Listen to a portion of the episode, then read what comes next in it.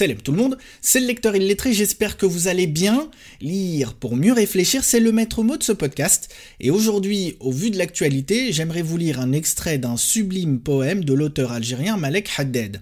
C'est un poème écrit à l'occasion de la guerre des six jours en 1967, et vous pouvez retrouver le poème entier et quelques informations sur Malek Haddad dans un article publié sur le blog des éditions Héritage.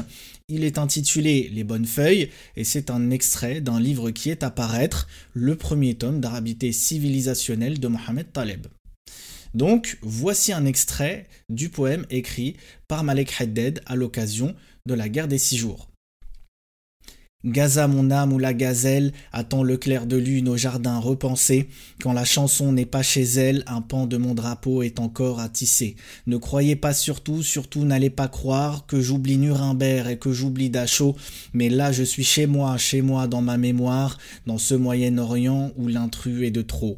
Ne croyez pas surtout, surtout n'allez pas croire que j'oublie Varsovie devenant polonaise, ni l'étreint qui drainait la mort au crématoire, mes frères par millions hurlant dans la fournaise. Ne croyez pas surtout, surtout n'allez pas croire que j'appelle à la haine en saluant nos tanks. Je n'oublierai jamais dans la nuit le brouillard, le regard angoissé de ma sœur Anne Franck. Mais là je suis chez moi, chez moi en Palestine, et l'insulter chez moi c'est le même corbeau qui insultait mon ciel hier à Constantine et narguait nos amours et narguait nos tombeaux. Mais là je suis chez moi, chez moi en Palestine, chez moi parce qu'arabe, arabe à en mourir, arabe dans les yeux, arabe en ma poitrine, de Damas en danger à notre El Jazair, car l'insulter chez moi, en ce coin d'univers, ce coin de ma maison qui me laisse à la rue, je rentrerai chez moi après de longs hivers, je rentrerai chez moi à l'aube revenue. Alors, il faut garder à l'esprit que Malek Haddad est né en 1927 et mort en 1978.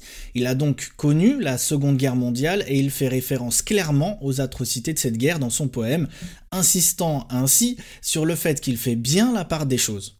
Il a également connu la colonisation puis la guerre d'Algérie et il fait un parallèle entre la colonisation de l'Algérie et celle de la Palestine. Autre chose également dans ce passage du poème, on entrevoit l'importance qu'il donne à l'arabité, et là, on pourrait longuement parler de ce sujet de l'arabité et de ce que cela veut dire, euh, de ce que cela implique, etc. Mais ce n'est pas le sujet. Voilà, j'espère que cette petite émission vous a été utile. Si c'est le cas et que vous voulez soutenir le podcast, abonnez-vous et notez-le sur votre plateforme d'écoute préférée. Pensez à me suivre sur Telegram pour plus de partage de lecture, le lien est en barre d'infos. Et n'oubliez pas, une umma qui lit est une umma qui vit. Wassalamu alaikum wa rahmatullah.